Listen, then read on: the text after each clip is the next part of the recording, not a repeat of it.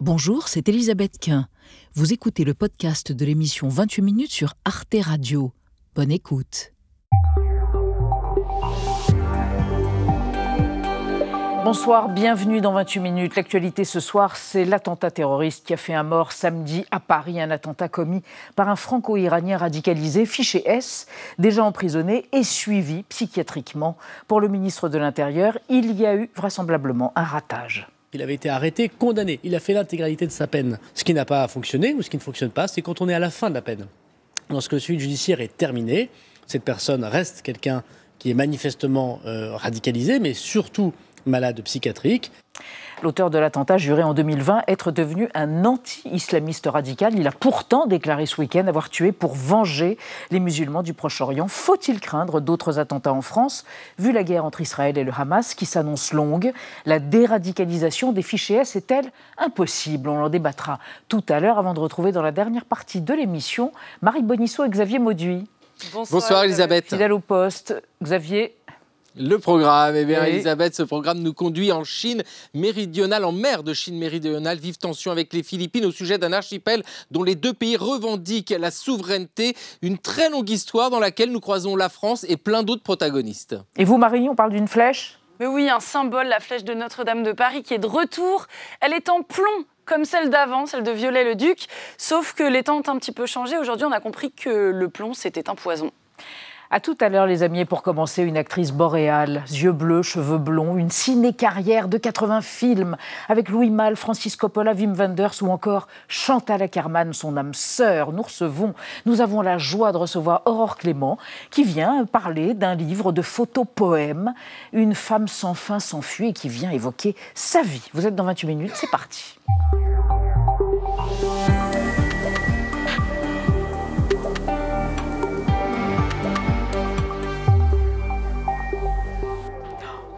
Non mais Aurore Clément, entourée d'images en grand équipage, ne se déplaçant jamais sans ses images et ses livres fétiches. Et elle rit. Protégée. vous aime. Protégée, le bouclier d'images. Bonsoir Aurore Clément. Je vous présente Anna Ndiaye et Benjamin Sportouche. Bonsoir, Bonsoir, à vous, mes deux acolytes. Une femme sans fin s'enfuit. C'est une allitération froufroutante et merveilleuse. Le titre de ce livre de photos, on va en parler tout à l'heure. Mais ça vous définit? Vous êtes insaisissable toujours en fuite L'amour en fuite Mais beaucoup de femmes sont en fuite. Allons, bon. Euh, je m'absente quelquefois. Et, vous revenez Et puis je reviens. Voilà. avec nous, là. Là, je suis avec pleinement. vous ce soir, pleinement. Peut-être demain, je ne sais pas. On verra. On verra bien. En attendant, votre portrait réalisé par Gaël Legras, et ensuite on évoque ces photos et cet instant, ce déclenchement dans votre existence que représente ce livre. D'abord votre portrait. Marie-Thérèse, Louis Malle, un livre, c'est la règle de trois d'Aurore Clément. Sa mère, très pieuse, la prénomme Marie-Thérèse. Née en 1945, elle grandit dans une famille d'agriculteurs à Buzancy, commune du département de l'Aisne. Son enfance est triste et solitaire. Dès l'âge de 5 ans, elle travaille au champ, arrache les pommes de terre, les betteraves, coupe le blé à la faux. Le soir était particulièrement triste. Nous n'avions aucun loisir, pas de télévision, pas de musique, pas de livre à part ceux de prière. Son père meurt dans ses bras lorsqu'elle a 17 ans. Alors que je l'installais sur son oreiller en lui glissant ⁇ Ça va aller papa ?⁇ il s'est éteint. J'ai couru dans tout le village en criant ⁇ Mon père est mort !⁇ Après, je ne me souviens plus de rien. Elle entre comme secrétaire dans une usine de sucrerie à Soissons. Un jour, en lisant Paris Match, elle décide de se présenter à l'agence Catherine Harley à Paris. Devenue modèle photo, elle préfère le prénom Aurore à celui de Marie-Thérèse. Au début des années 70, Louis Malle la repère en couverture du magazine Elle. Aurore Clément fait ses débuts au cinéma dans La Comblucien en 1974 ce qui me préoccupait, c'est qu'ils me prennent qu'ils me prennent oui, Disons que c'était une envie de faire du cinéma d'abord. Voilà, c'est une envie de faire du cinéma d'abord. Depuis, elle a tourné dans près de 80 films au cinéma, dont 8 avec Chantal Ackerman. Le premier, Les Rendez-vous d'Anna en 1978. Elle est très subtile, très maniaque. Et j'aime les choses comme ça, très, les détails, les petites choses où il faut travailler beaucoup plus de temps que par une scène où on a beaucoup à parler. À la même époque, elle tourne dans Apocalypse Now de Coppola. Les scènes sont coupées au montage mais seront finalement intégrées à la version longue de 2001. Je suis très émue. Mais pas, pas, pas de moi. Je suis très émue que, qu'on soit tous là après tout ce temps. Je suis content qu'on ait rajouté cette séquence en entier sur les Français et qu'Aurore Clément ait enfin pu montrer ce qu'elle avait donné au film. Dans son livre de photographie et de texte de Mathieu Terrence, elle dévoile des clichés issus d'une séance de 1972 avec Peter Wyss. À l'époque, elle était mannequin et pas encore comédienne. Dans l'introduction, Aurore Clément écrit Il ne se sera rien passé d'autre que la vie elle-même. C'est vous, hein Ouais, c'est très beau. Gaël Legras n'a aucun mérite. Enfin, il a beaucoup de mérite, mais c'est vous. Rares sont les regards d'actrices aussi rieurs et souriants que vos yeux, Aurore Clément. C'est vrai, on est frappé par ça, Ah par oui ce rire, ce sourire dans vos yeux. Il y a quand même un truc qui frappe. Est-ce que vous êtes, est-ce que vous vous considérez comme une transfuge de classe? Parce que Gaël Legras a rappelé votre enfance, c'était après la guerre, euh, dans une ruralité assez pauvre, la maison dans laquelle vous viviez avec vos parents que vous aimiez tant et votre sœur. Les vitres avaient été soufflées par les bombes. Il n'y avait Oui. pas d'argent pour Oui. remettre des vitres. Un Oui. cochon dormait en bas à côté de votre chambre. Et puis voilà, euh, l'existence vous a porté ailleurs, vous a fait sortir de ce milieu glaiseux entre guillemets. Vous êtes un transfuge de classe. Je dirais plutôt que je me suis, euh, je me suis reconnue euh, à l'âge de 17 ans avec ces drames. Et après, je pense que tout ce que j'ai fait, c'était un, c'était des cadeaux. C'était, il n'y avait pas vraiment d'effort à faire. Bien sûr qu'il y avait beaucoup de travail, énormément de travail. Ne doit pas parler de son travail, mais euh, euh, euh, pas trop en tout cas. Mais euh, après, je veux dire, les choses sont venues. je n'ai jamais cherché à être reconnue, je n'ai jamais cherché. Et, et- et j'ai rencontré que des metteurs en scène où je me suis toujours dit mais pourquoi moi? Pourquoi moi? Pourquoi moi? Mais avant ça, vous étiez mannequin et vous étiez mannequin sans maquillage. Alors avant ça, j'étais mannequin, c'est-à-dire que, euh, que, euh, quand je suis arrivée à Paris, je suis allée voir une grande agence de Ouais. mannequinat. Et puis, il y avait des très belles filles. Et puis, cette femme de l'agence m'a dit, écoutez, vous n'avez aucune chance. Vous êtes courte sur pattes, c'est ça Vous êtes- Oui, vous êtes pas assez grande. et puis, etc. Retournez dans votre usine, etc. J'ai dit, non, non, non, je reste ici. Et je serai sur les couvertures de Vogue dans six mois. Ce que j'ai fait. Ce qui est arrivé. Mais pourquoi? C'est parce que j'étudie en cachette mes trois femmes favorites. C'est ça. Qui Voilà. sont? Qui sont? Qui sont? Greta Garbo, Ingrid Bergman et Marilyn Monroe. J'allais les voir au cinéma Champollion et je les étudiais. Et j'étudiais tout, les maquillages, les robes, etc. Et je ne disais rien. Et- Extraordinaire. Voilà. Et quand Lumal m'a proposé de jouer dans son La film, Comblucien. La Premier Comblucien, film.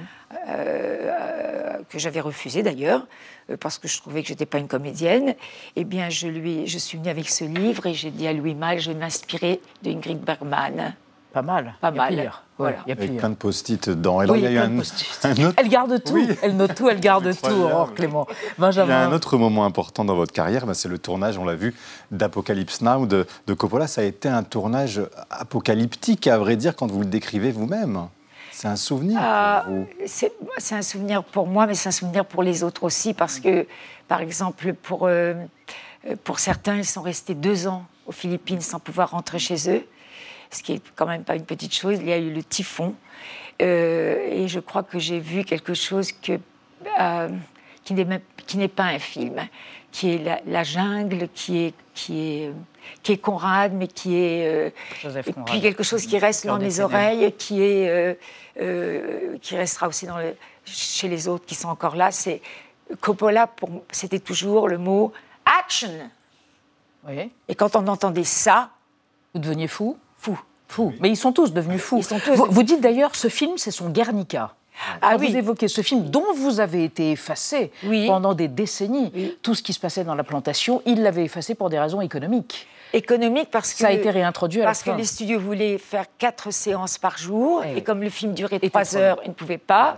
Donc quand il a pu récupérer les droits de son film, il a remis les 12 séquences qui étaient Voilà. Ce qui est bien, c'est qu'on fait tout dans n'importe quel sens avec vous, parce qu'on est mesmérisé, envoûté, ensorcelé par vous, Aurore Clément. Ce livre de photos, c'est la publication aujourd'hui d'un objet de compagnie qui vous a tenu compagnie pendant 52 ans. Une séance photo qui a duré un quart d'heure en 1972, où vous pleurez, vous souriez, vous êtes extraordinaire et qui a changé votre vie?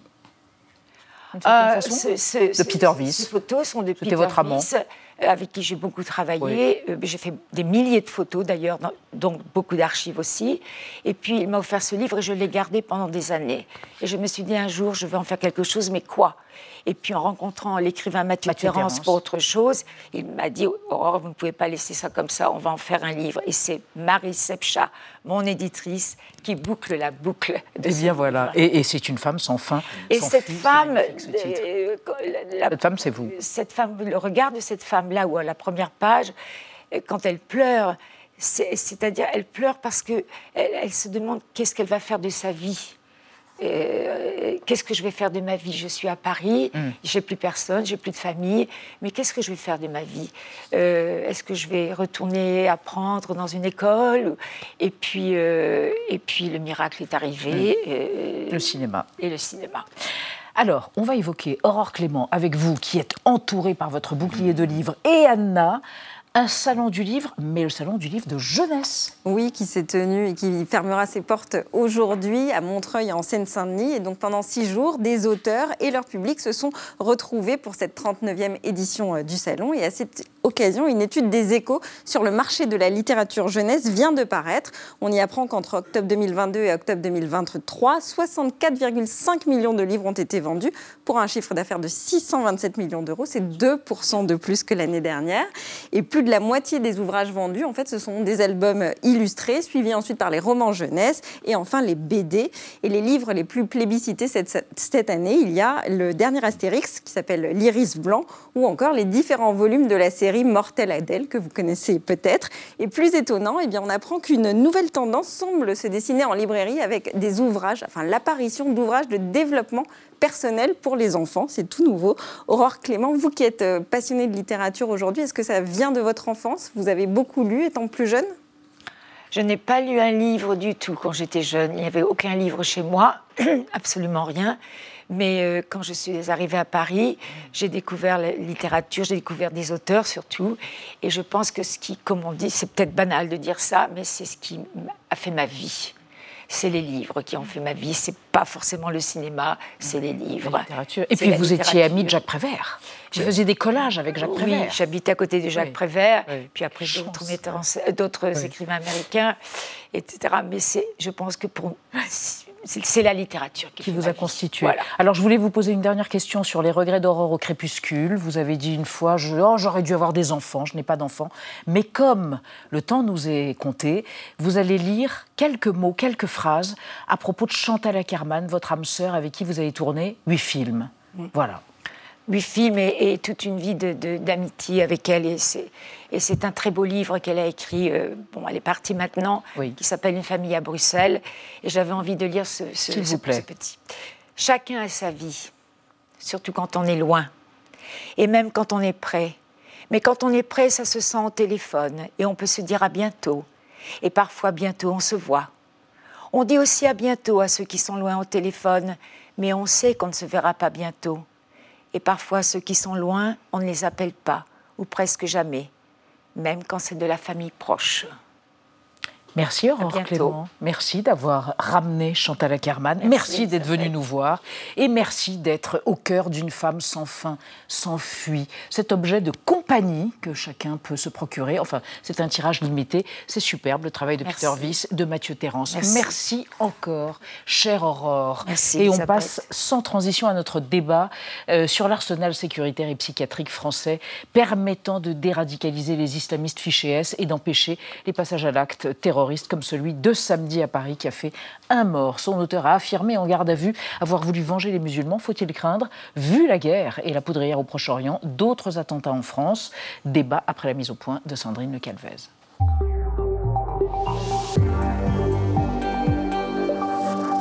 Samedi soir à Paris, ces policiers tiennent en joue un individu armé d'un marteau avant de réussir à l'interpeller.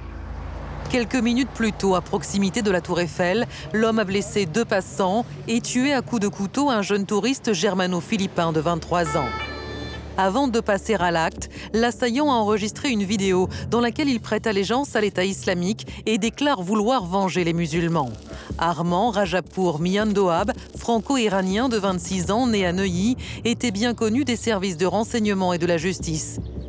Radicalisé, fiché S, il a purgé une peine de 4 ans de prison pour un projet d'action violente en 2016. Il s'était converti à l'islam à l'âge de 18 ans en 2015 et il avait très rapidement versé dans l'idéologie djihadiste. Les enquêteurs ont découvert que l'assaillant avait été en contact sur les réseaux sociaux en 2016 avec les assassins du père Hamel et du couple de policiers de Magnanville. En 2020, il avait conversé avec l'assassin de Samuel Paty. Depuis sa sortie de prison en mars 2020, Armand Rajapour Miandoab affirmait à ses proches s'être déradicalisé. Jusqu'en avril dernier, il était soumis à une injonction de soins psychiatriques, mais il a réussi à déjouer les dispositifs censés empêcher le passage à l'acte. Il y a manifestement eu un ratage, non pas dans le suivi des services de renseignement, mais il y a eu un ratage manifestement psychiatrique, puisque les médecins, à plusieurs reprises, euh, ont considéré qu'il allait mieux.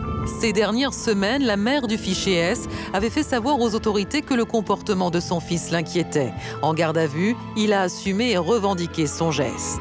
Alors y a-t-il eu un ratage et de quelle nature? Les tensions liées au conflit entre Israël et le Hamas peuvent-elles déclencher un passage à l'acte de suspect fichier S? Les tentatives de déradicalisation sont-elles vouées à l'échec? Trois invités pour ce débat. Mathieu Suc, bonsoir. Vous êtes journaliste à Mediapart, spécialiste du terrorisme. Votre livre, Vendredi 13, est paru chez HarperCollins. Selon vos informations, l'assaillant n'avait rien de fou. Il a produit des discours extrêmement structurés, comme dans sa vidéo de revendication. Croire, ajoutez-vous, que l'on peut laver le cerveau des radicalisés, c'est se bercer d'illusions. À côté de vous, Béatrice Brugère, bonsoir madame. Bonsoir. Secrétaire générale, syndicat Unité Magistrat SNMFO. Vous êtes une ancienne juge antiterroriste. Vous avez collaboré à l'écriture de l'ouvrage Comment vaincre l'islamisme qui est paru aux éditions du CERF. Selon vous, pour les profils très endoctrinés, il est difficile de les déradicaliser. On a peu de prise sur eux. Il faut faire attention à ne pas trop psychiatriser, ajoutez-vous, ces individus. Et à côté de vous, Eliamine Setoul. Bonsoir, monsieur. Sociologue, spécialiste défense et sécurité à l'IRSEM. Vous dirigez également le certificat de prévention de la radicalisation du CNAM, le Centre national des arts et métiers. Et votre ouvrage Penser la radicalisation djihadiste est paru au PUF, presse universitaire de France. Selon vous, les images de Gaza qui tournent en boucle sur les réseaux sociaux, notamment, favorisent certainement le passage à l'acte chez les individus en voie de radicalisation, même si cette radicalisation est toujours multifactorielle, que de mots multisyllabiques. Euh, on ouvre le débat avec un chiffre, Oui, le chiffre du jour. 340 détenus considérés comme radicalisés sont donc sortis de prison depuis 2018, un chiffre donné par le ministre de l'Intérieur Gérald Darmanin. L'assaillant de samedi en fait donc euh, partie. Euh, Mathieu Suc, pour entrer directement dans le débat, est-ce qu'il y a eu un ratage ou plusieurs, ou alors est-ce qu'il a dupé tout le monde?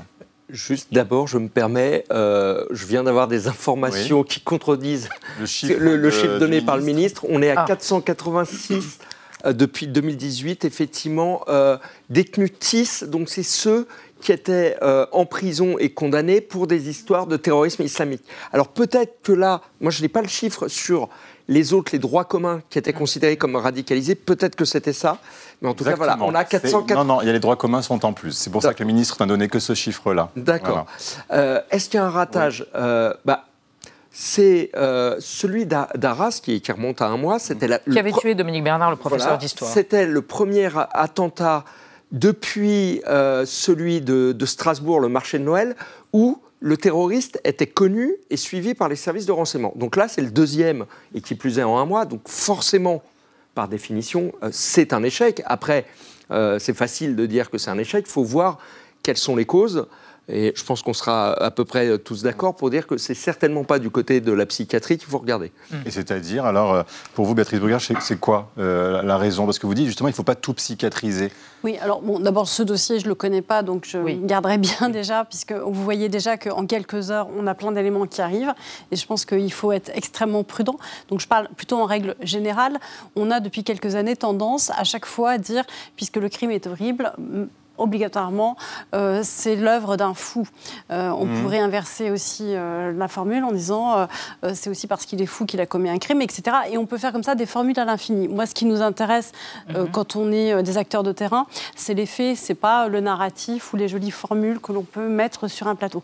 Ce qui est sûr, c'est que la, et ça, c'est peut-être deux notions qu'on a tendance parfois mélangés et qui sont préjudiciables à la compréhension du débat, c'est que la dangerosité psychiatrique n'est pas la même que la dangerosité criminologique, déjà pour commencer. C'est-à-dire C'est-à-dire que ce n'est pas parce que vous êtes dangereux sur le plan psychiatrique que vous êtes un dangereux criminel. C'est deux choses différentes. Ou un dangereux criminel en puissance. Exactement. Et par ailleurs, il y a eu des études qui ont été faites euh, qui démontrent, alors elles sont peut-être déjà un peu anciennes, ce serait intéressant d'ailleurs, peut-être que mon voisin Mm. travaille là-dessus, puisque vous êtes universitaire, qui démontrent qu'en réalité, sur les profils dits euh, terroristes, euh, le, j'allais dire, le profil psychiatrique n'est pas tellement supérieur que sur tous les profils criminels de haut niveau que l'on trouve en prison. C'est-à-dire, pour faire clair, il n'y a pas plus de gens il n'y en a pas beaucoup plus qui seraient déséquilibrés quand ils passent à l'acte sur du droit commun criminel que quand ils passent à l'acte sur des faits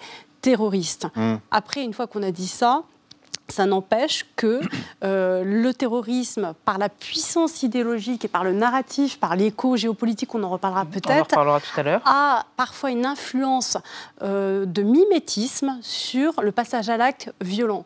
Ça, c'est René Girard, je n'invente rien. Quand quelqu'un commence à faire des actes violents, ça entraîne parfois des gens qui sont plus fragiles.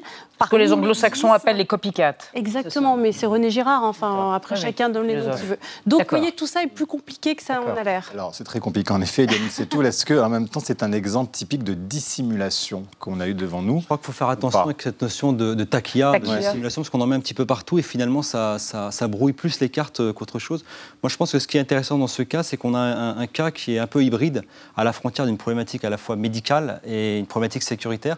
Et peut-être que les professionnels qui ont eu à gérer ce cas euh, ont peut-être reporté sur l'autre sphère professionnelle euh, la problématique. C'est-à-dire que les, les professionnels de santé ont pu se dire, par exemple, que finalement c'est d'abord un terroriste, Mhm. et euh, les professionnels du renseignement ont pu se dire inversement que c'est d'abord euh, c'est d'abord un, un- un malade en fait. Mhm. Et peut-être qu'il y a un travail à faire sur cet espace un petit peu incertain pour euh, apporter des, des- des manières de faire, des méthodologies plus. euh, Mais, mais- mais vous qui êtes au contact, vous intervenez dans les prisons, comment on- on- c'est quoi un processus de déradicalisation? Est-ce que vous pouvez nous dire rapidement en quoi ça consiste? Alors euh, on en parle comme si c'était Ils voient des experts, ils vous voient vous, ils parlent à qui Oui, en fait alors en fait, on, on en parle comme si c'était un phénomène totalement nouveau. Il faut savoir qu'il y a des programmes de déradicalisation depuis environ 20 ans, dans une trentaine de pays. Ça a commencé souvent dans des pays euh, qui ont été touchés avant nous par le terrorisme. hein, Je pense à la, Et en la France, Grande-Bretagne. alors comment ça se passe en, En France, alors depuis 2015, euh, on a des médiateurs religieux qui ont été recrutés au sein de la pénitentiaire, très souvent puisés dans le vivier des aumôniers musulmans, qui Mhm. avaient la double compétence de connaître à la fois les publics de jeunes et la religion, parce Mhm. qu'on se rend compte que dans le haut du spectre,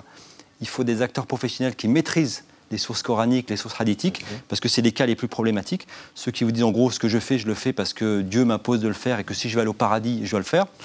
Euh, ces euh, aumôniers, enfin ces, ces médiateurs religieux, pardon, euh, développent ce qu'on appelle une disputatio. Donc au Moyen Âge, une disputatio, c'était un, un débat théologique, verset contre verset, sourate contre sourate. Ça peut durer des mois, voire des années. Et progressivement, on voit la personne abandonner le discours radical, idéologique. Mhm. Et euh, cette dimension idéologique doit se coupler à une politique d'inclusion sociale et de réinsertion. Bah oui, de réinsertion, Mais les deux jambes de la déradicalisation. C'est très intéressant. Mathieu Suc, vous avez euh, dit dans Mediapart, écrit, je crois que c'est un exemple de déradicalisation.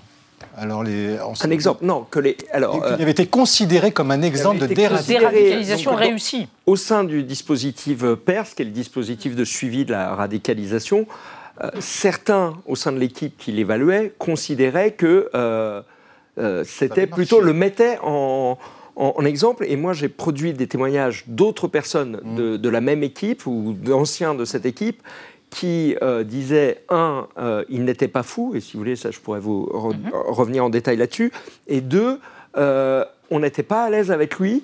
Euh, et euh, on- n'a jamais cru à sa Donc il a déradicalisation. trompé son monde, c'est ce que vous, vous êtes En tout cas, ils avaient, ça. ils avaient Il y avait une forme de duplicité, euh, il y avait des doutes. il y a- oui, et, et même dans son parcours judiciaire aussi. Alors, pour rappeler sur pourquoi euh, je disais hein, de manière un peu forte que sur la psychiatrie, on peut.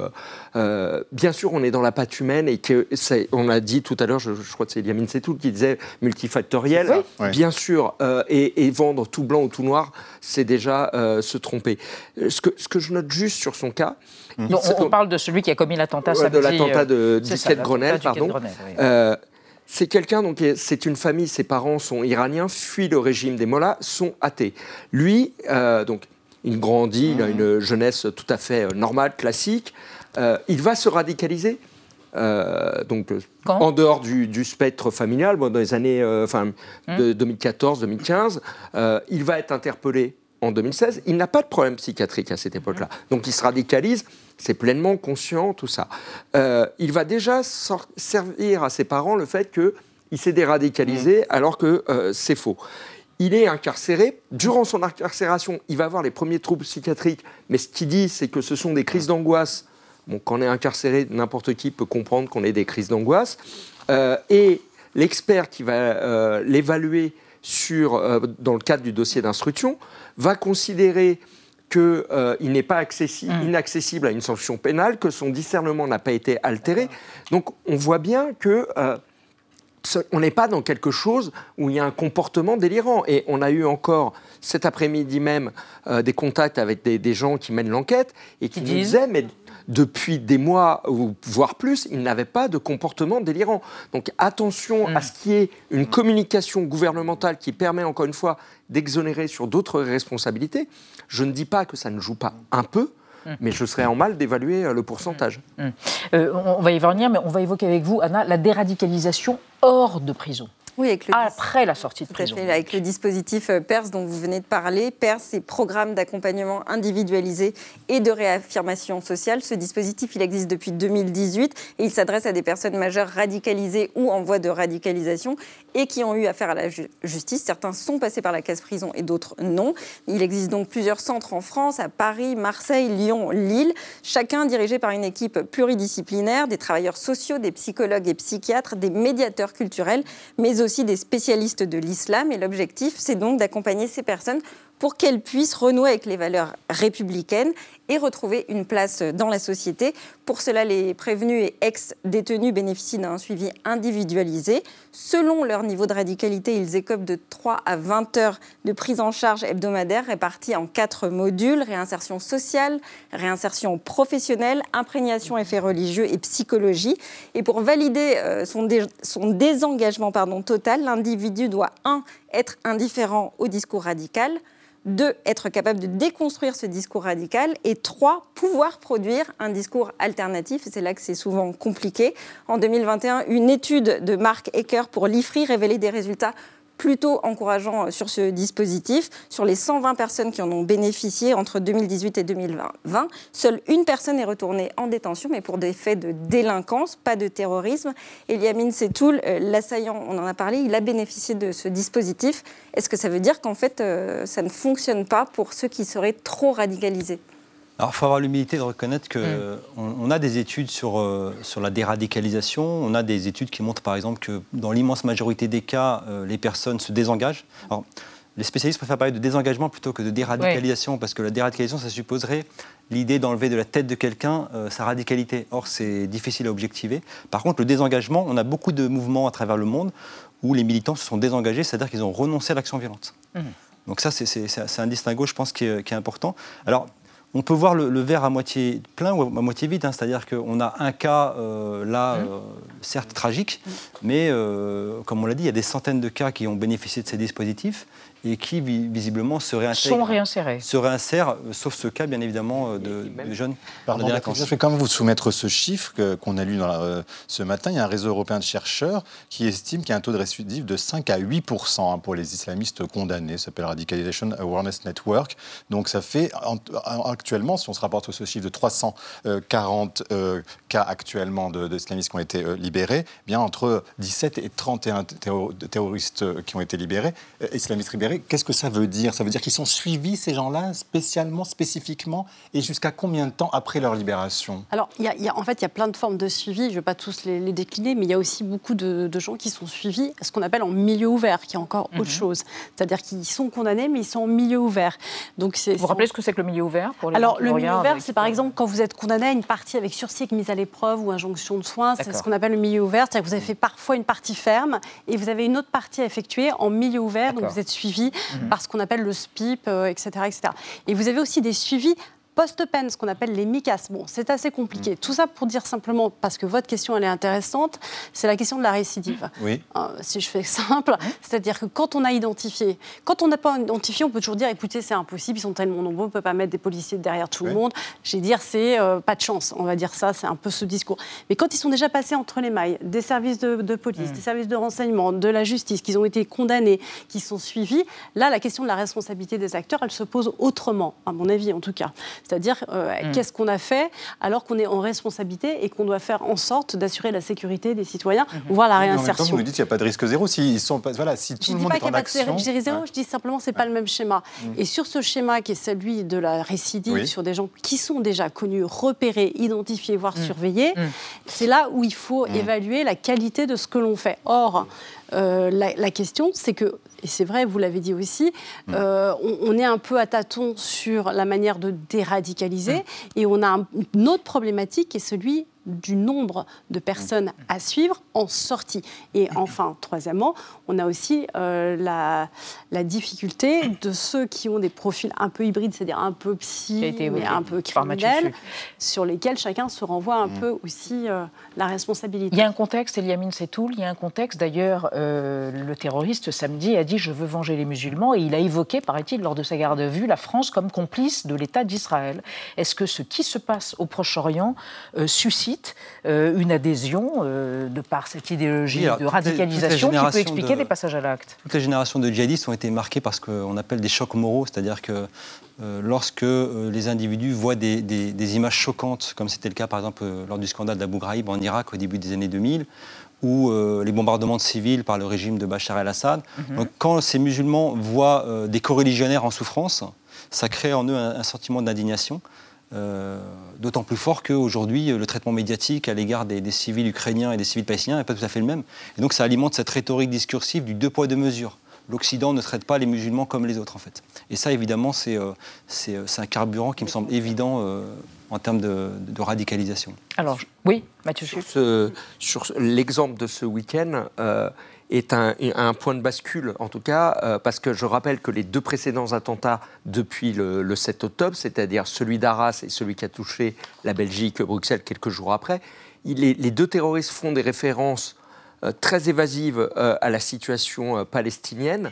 On sait depuis par les enquêtes respectives que dans les deux dossiers, leurs actes étaient préparés, prémédités depuis des Bien mois. à. Et donc, ils rajoutent, mais de manière totalement périphérique, dans les revendications. Là, dans le cas euh, de, de ce week-end, Mhm. ça a l'air plus euh, concret. Et donc, il y a- il y a, peut-être une inflexion dans, dans ce qu'on va vivre. Alors justement, regardez, c'est l'archive de ce soir. Ça remonte à 2016, une attaque à Paris contre le commissariat de la Goutte d'Or par un terroriste, donc avec ce mot, cette phrase, c'est pour la Syrie. Étendu sur le bitume, l'homme vient d'être abattu par la police. Nous sommes devant le commissariat de la Goutte d'Or. Quelques minutes plus tôt, à 11h30, un homme s'approche du commissariat. Il est seul sur le trottoir et il est armé. Quand il voit les policiers, l'agresseur brandit son couteau, crie Allah Akbar, Dieu est grand. Selon un témoin, les policiers lui ordonnent de s'arrêter, de reculer. Mais l'homme avance. La police tire. Six balles. L'agresseur tombe à plat ventre, mortellement touché. Sur lui, pas de papier d'identité, mais la policier retrouve un téléphone portable, un drapeau de Daesh dessiné à la main et une revendication écrite en arabe où il prête allégeance au chef de l'État islamique al-Baghdadi. Il dit vouloir se venger contre les attaques en Syrie. Béatrice Brugère, le contexte euh, souvent vient alimenter une radicalisation, c'est ça? Ça fait partie d'un contexte? C'est- Oui. Et la France en particulier? Alors, la- On la- est la cible? En fait, la France est une cible privilégiée, donc Ouais. euh, c'est toujours euh, le problème de la vision stratégique de- de- de- du terrorisme, c'est que si vous vous déclarez pas la guerre, eux ils vous la déclarent, et ils sont hypersensibles Mhm. à tout l'écosystème géopolitique, exactement ce que vous venez de dire, puisqu'en fait ça alimente en permanence le narratif de la victimisation. Si je peux me permettre, il y a un exemple euh, opposé, mais qui, euh, en 2016, le tu- l'un des deux tueurs qui va tuer le père Hamel à Saint-Étienne-du-Rouvray discute avec Rachid Kassim du choix des cibles. Et il veut faire des suites. Qui est Rachid Kassim, pardon Euh, donc un, Rachid un des Kassim commanditaires euh, depuis la. Syrie. Et il veut faire des cibles juives. Et Kassim lui dit non, non, pas du tout, parce que dès qu'on fait les juifs, ça nous ramène à Israël-Palestine. Nous, ce qu'on veut, c'est faire cesser les bombardements sur la Syrie. Donc on voit bien qu'ils poursuivent des objectifs à court, moyen ou long terme, et que leur stratégie, en fonction de l'actualité et de leurs besoins, peut changer. Et- Eliamine, c'est tout, mais en même temps, euh, on a entendu le président de la République euh, dire que la guerre peut durer euh, dix ans si jamais Israël souhaitait éradiquer le Hamas. C'est ce qu'il a déclaré lors de la COP 28. Mais ça veut dire qu'il faut se préparer à ce que, eh bien, il y ait une augmentation du nombre d'attentats en France. Est-ce que c'est C'est tout à fait. C'est tout à fait possible. hein. C'est-à-dire que cette notion de revanche, elle est centrale. Rappelez-vous ce que disaient les terroristes du Bataclan euh, dans- pendant leur, leur attaque. hein. Ils disaient Vous tuez nos frères en Syrie, on vient vous tuer. Merah disait la même chose aux militaires euh, qu'il a tués à Toulouse. Merah. Vous tuez euh, mes frères en Afghanistan, je vous tue. Donc ça peut très bien être je, Vous tuez mes frères en, en Palestine et donc je vous tue. Et comment on fait alors justement, euh, Pour Béatrice prévenir Bougère, pour faire en sorte que ce contexte eh ben, ne vienne pas annihiler les efforts qui sont faits pour la- sur la déradicalisation, justement, puisqu'on a tous ces processus. Et on se dit que voilà, le contexte est plus fort que tout ce qu'on peut mettre en œuvre. En été, mais là, c'est euh, c'est peut-être une position un peu personnelle. Moi, je pense qu'il faut tout mettre euh, en œuvre pour éviter la radicalisation. Parce qu'une fois qu'ils sont radicalisés, je ne dis pas que c'est trop tard, mais c'est tellement compliqué. Enfin, on l'a vu, long et compliqué. Donc, en fait, c'est vraiment encore en amont qu'il faut travailler sur la Oui. propagande, sur le contre-discours, sur les sur lieux les de- réseaux sociaux, on est quand, même, Évidemment. on est quand même sidéré, Mathieu Suc, de voir qu'il a été en contact, l'assaillant, avec euh, l'assassin de Samuel Paty. Euh, et voilà, il a eu des contacts Celui aussi du avec père Hamel. Des, policiers de Magnanville. Et là, on se dit, mais comment ça se fait? Alors. Et puis, il peut aussi impunément mettre un discours de revendication sur Twitter avant son acte. Et là, on se dit quand même, c'est même public. Oui, mais alors il euh, faut, faut distinguer, c'est-à-dire les, les contacts avec le, le tueur du père et des, des policiers de Magnanville, c'est avant. Et de Samuel Paty. Euh, Non, justement, c'est avant son aff- sa première affaire judiciaire. Et Samuel Paty, ça explique toute la complexité qu'on qu'on essaie de détailler tout à l'heure. C'est-à-dire que Paty, c'est lui qui va se dénoncer en disant, de deux ou trois jours après l'assassinat du professeur, en disant j'étais en contact avec euh, le, le tueur. Euh, j'ai discuté de ça et ça, on s'est disputé, il m'a bloqué, et moi, de toute façon, je signale, je suis Je déradicalisé, dénonce, ouais. et je signale des gens à Pharos, les policiers de la, plateforme, le donc. mettent en garde à vue, et il vérifie tout ce qu'il dit. Donc Et en- encore, encore l'usage de la duplicité, encore alors, cette... euh, Mais peut-être aussi qu'il est, peut-être que par moment, il a bataillé. Là, je, je- Mm. je ne fais qu'émettre des hypothèses. Peut-être qu'il était sur une voie de désengagement et que à d'autres moments, il a rebasculé parce que au même moment, on va voir qu'il va aussi télécharger des anachides, utiliser le logiciel Tor qui permet d'anonymiser vos consultations sur Internet. Donc, on peut Donc il faut basculer. une grande, en- pardon, en 30 secondes, c'est tout, il faut une grande vigilance sur les réseaux sociaux quand même. Là, il y a quand même une, une faiblesse mais, aussi. mais, mais pas seulement. euh, C'est-à-dire que cette tragédie soulève aussi en filigrane la, la question de la gestion psychiatrique dans les prisons françaises. On a 20% de détenus qui sont atteints de troubles psychotiques. Et là, je parle de pathologies lourdes, hein, troubles paranoïa, euh, schizophrénie, etc. Et ce qu'on sait, c'est que l'incarcération va souvent aggraver ces pathologies. Et donc, il y a peut-être une réflexion aussi plus globale à avoir sur cette euh, gestion carcérale. Et le manque de personnel éventuellement euh, dans Personnel, le cadre... personnel médical, Moi, si effectivement. je puis me permettre, c'est un sujet majeur, c'est la psychiatrie en prison. On est totalement euh, défaillant Mm. sur ce sujet-là, alors et qui, qui ne qui n'est pas que sur les terroristes, qui est un sujet de prévention en réalité. Merci de le rappeler. Et merci à tous les trois d'avoir participé à ce débat autour de notre question du jour sur l'impossible déradicalisation des suspects. Euh, on reste dans l'actualité avec Marie Bonisseau, Xavier Mauduit. On va évoquer les tensions entre la Chine et les Philippines et une polémique autour de la flèche de Notre-Dame reconstruite à l'identique. Bien sûr, pas de geste architectural fort, mais à l'identique, plomb compris. Mais avant cela, les mauvaises vedettes de l'actualité repérées par Thibonol ce soir, le chant du coq qui dérangerait certains néo-ruraux. C'est entendu. C'est l'affaire du chant du coq. Entendre chanter les coqs. Le patrimoine de la campagne. Des chants de coq. Et ce chant du coq qui réveille les habitants. Tant pis s'ils font du bruit. Qu'est-ce que ça veut dire Exactement ce que ça dit. Merci de m'en dire un peu plus. Entendu.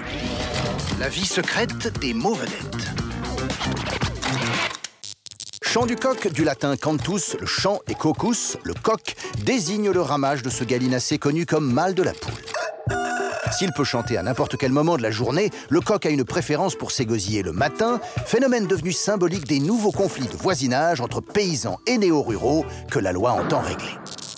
Maurice le Charentais et Marcel l'Ardéchois sont deux coqs, les vrais, avec crête et bec, dont le chant matutinal a provoqué l'ire des voisins. En 2019, un couple de retraités estivants de l'île d'Oléron a attaqué le chant de Maurice en justice et est perdu. Marcel a été moins chanceux, ayant été massacré à coups de barre de fer et achevé au fusil par un irascible voisin.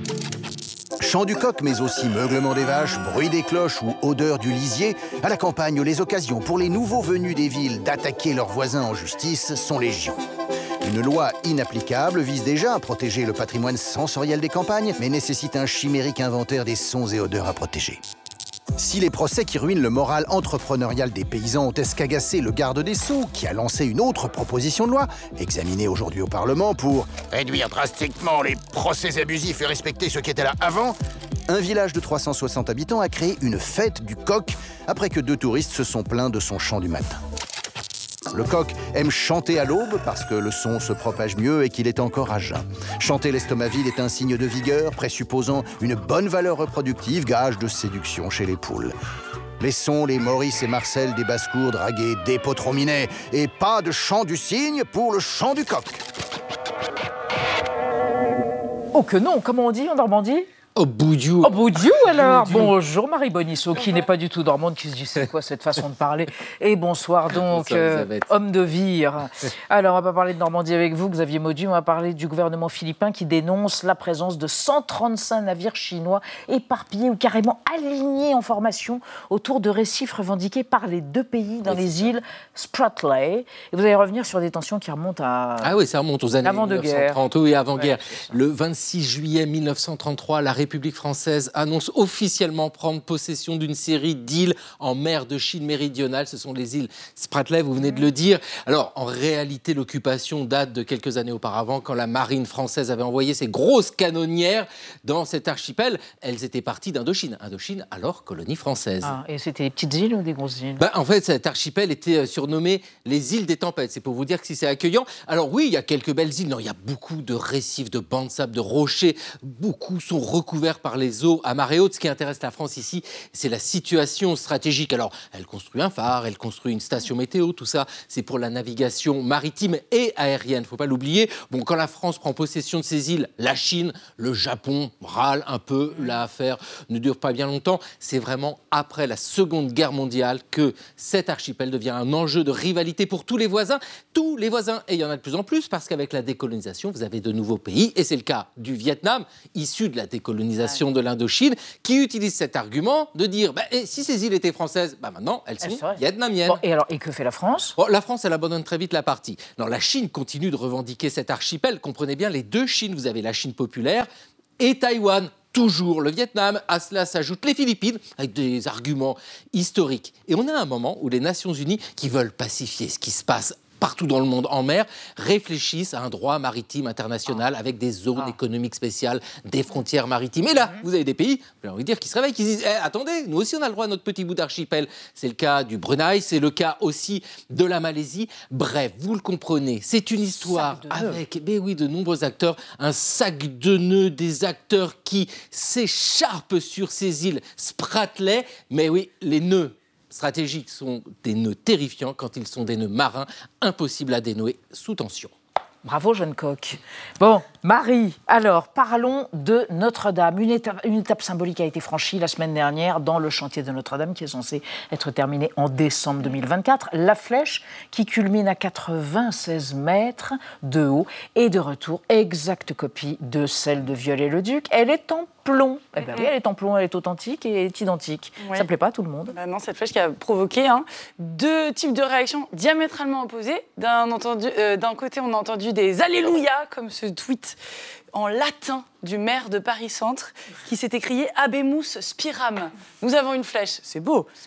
de l'autre côté, euh, le contraire, des vadés rétro d'associations de la CGT Paris qui sont rassemblés sur le parvis jeudi pour dire non à Notre-Dame au plomb. Pour comprendre cette opposition, je suis désolée, il faut que je vous remontre des images très tristes, Oui. celles du 15 avril 2019. Vous les avez toutes vues. Regardez attentivement tout de même cette fumée. Regardez la couleur, elle est un peu jaune-verte. C'est provoqué par les 460 tonnes de plomb euh, qui sont dans la toiture et dans cette flèche qui a brûlé. C'est quatre fois les émissions de plomb dans la France entière pendant une année. un chiffre qui était tout en haut euh, du dossier des associations, des syndicats et de plusieurs familles de Parisiens qui ont déposé plainte ce printemps 2023 contre les autorités. Alors ils visent la préfecture de Paris, la mairie de Paris, l'ARS, le ministère de la Culture. Tous sont accusés de graves négligences, voire carrément de déni, dans la gestion des risques sanitaires liés à ce plomb euh, qui s'en est allé dans les airs, puis qui est tombé sur les trottoirs, les parcs, les ponts, les cours d'école, tout l'espace public, jusqu'à où Nul ne sait. Hmm. À ce sujet, il y a plusieurs enquêtes que je vous invite à lire. Elles sont fouillées, édifiantes, notamment dans Mediapart. Et c'est après ces enquêtes, certaines de ces enquêtes, que par exemple la mairie de Paris a fait nettoyer certaines cours d'école euh, plusieurs semaines donc après l'incendie. Parce que le plomb qu'on trouvait jadis, c'est vrai, dans les jouets, les petits soldats de plomb, en fait, s'il est ingéré ou respiré, euh, il peut provoquer chez les enfants et les femmes enceintes une maladie grave qui sonne très ancienne, mais qui existe toujours, qui s'appelle le saturnisme. 5 millions de morts par an dans le monde à cause de ce que euh, l'historienne de la santé Judith Reynorn appelle un poison légal. Je trouve l'expression très bien trouvée. On est en train de complètement réévaluer à la hausse le phénomène du plomb dans le monde entier. Alors évidemment, nous on s'en inquiète peu, on en parle moins parce qu'il touche essentiellement les pays pauvres, mais également actuellement l'île de la Cité, voire plus loin, donc d'après ces plaignants, qui rêvaient eux d'une flèche euh, en zinc. En zinc. Euh, ils s'inquiètent aujourd'hui des eaux de pluie qui vont ruisseler de la nouvelle toiture et de la flèche et qui vont finir dans les égouts. Pas de danger, répondent les restaurateurs de Notre-Dame de Paris. Le général Georgelin, qui est décédé euh, cet été, lui, il a évoqué à plusieurs reprises une sorte de gargouilles du futur qui pourront filtrer et analyser l'eau de pluie avant de la rejeter dans les canalisations. On verra un chantier suivre. suivi de très près. Ouverture, vous l'avez dit, dans un an tout pile, le 8 décembre. Le 8 prochain. décembre, normalement. On Et puis les ingénieurs des gargouilles du futur, ben, on va les inviter ici dans 28 minutes. On va enquêter, mes amis. En attendant, merci à vous. Et on se retrouve demain à 20h05. Tchuss. Bis morgen.